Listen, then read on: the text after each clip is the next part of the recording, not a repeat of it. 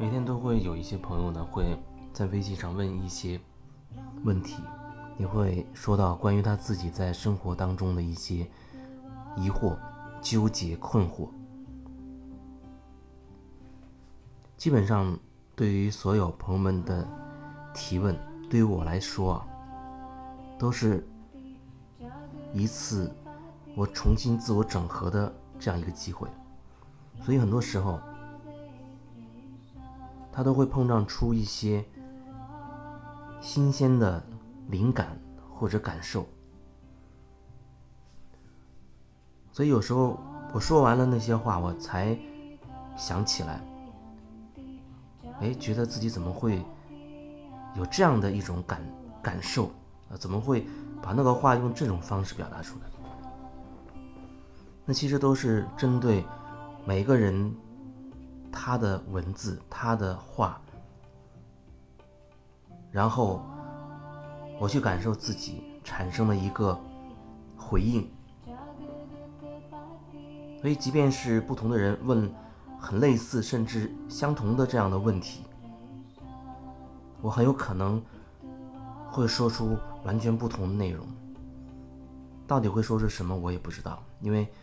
这没办法提前去准备什么，所以对于我的分享来说，它也是当下的。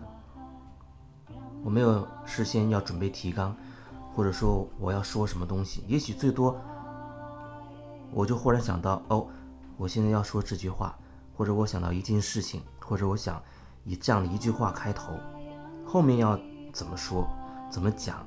或者是不是和我开开头所讲的内容有关系？这都完全不知道了。好多时候我讲着讲着，其实我根本不记得之前讲过什么话。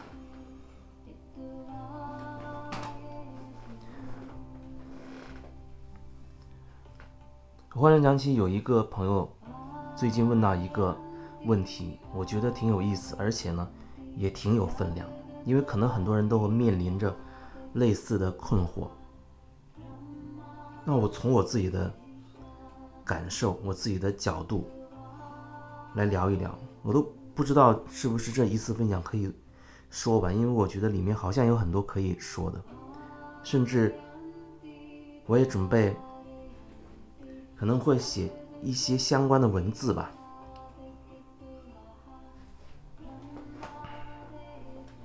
那人有一天，嗯，先是发了。转发了一篇别人的写的文章，然后我也大概看了一下，大概的内容用它的标题就可以概括了。说的是什么呢？是所有的疗愈课都是假大空，就是所有的那些疗愈啊，所谓的疗愈都是假大空。那我觉得它里面。所说的都正确，都没错。可是他让我想到什么呢？这就好像是没我们都知道，比如说我们来到这世界上是为了体验啊，体验每个人之前设定的一些选择，我们会扮演不同的角色啊，通过不断的体验。这世界的所有的角色，啊，体验自己在这世的那些生活，去慢慢的去超越这世界的二元性，要让我们能够跃升到更高的一个维度去看现在的这个二元世界。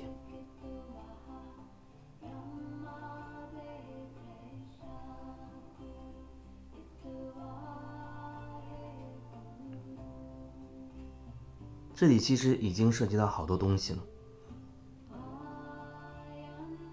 如果说单从我讲的这些话的内容上去听，我觉得往往它会造成每个人自己不同的信念系统解读成不同的意思，所以我想要说的是。你要用你自己的感觉，去感受我表达内容后面的那个部分、那个感觉，而不是执着在我所说的语言的内容上面。内容总是很局限的。那一篇文字看了我也挺有感觉，感觉是一个是我觉得他说的是对的，可是呢。针对于绝大多数人而言，没有办法用这样的一套理论，因为很多人没有体验到，那只能是一个理理论，一个空谈，一个道理，没办法用这样一个理论直接运用在你的生命当中，你的实际的生活当中去。所以对我来讲，我会觉得这篇文章它本身就是一个假大空，当然它看起来文采也很好。说的也无懈可击，因为事实，他说的事实确实是如此。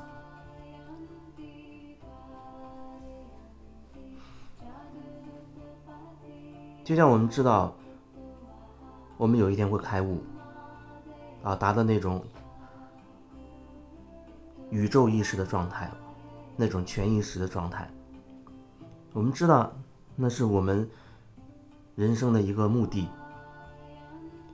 或者说，那是我们人生的一个方向。可以说，你要怎么样去成为那种状态？当然，你可以说我们原本就是那个状态。这句话是没错。可是，对于具体的那个人来说，恐怕就不足够了。人总是会找，哎，我要怎么样才能达到那个目的？我会跟他说：“你不去努力就达到了，你不去追求。”就什么都可以了悟了，听起来像是没有问题，但往往面对实际的那个人的时候，恐怕就不是这样的状态了，就不是这个问题了。有的时候我们会很执着的追求一些东西，那你说我们这种执着到底对或不对呢？我一直都说没有对或者不对。只是那种执着，它会让我们体验到由此产生的一系列的连锁反应。到一定时候，到一定的点，你才会真的明白，你才会真的明白放下执着。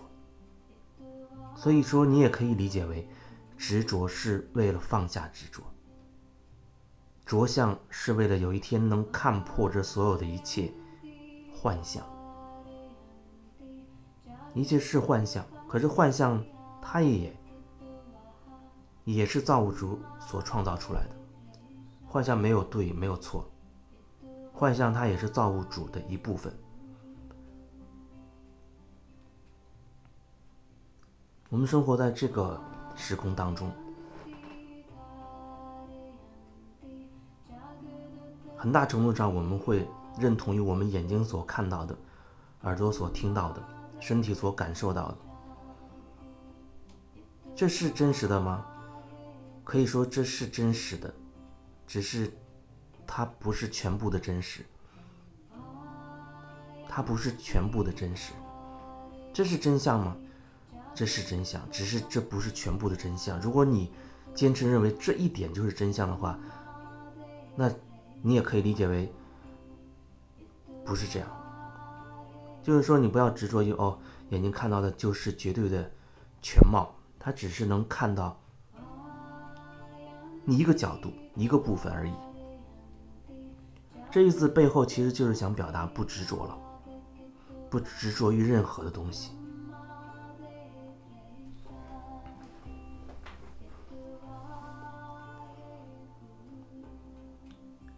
关于那个所谓。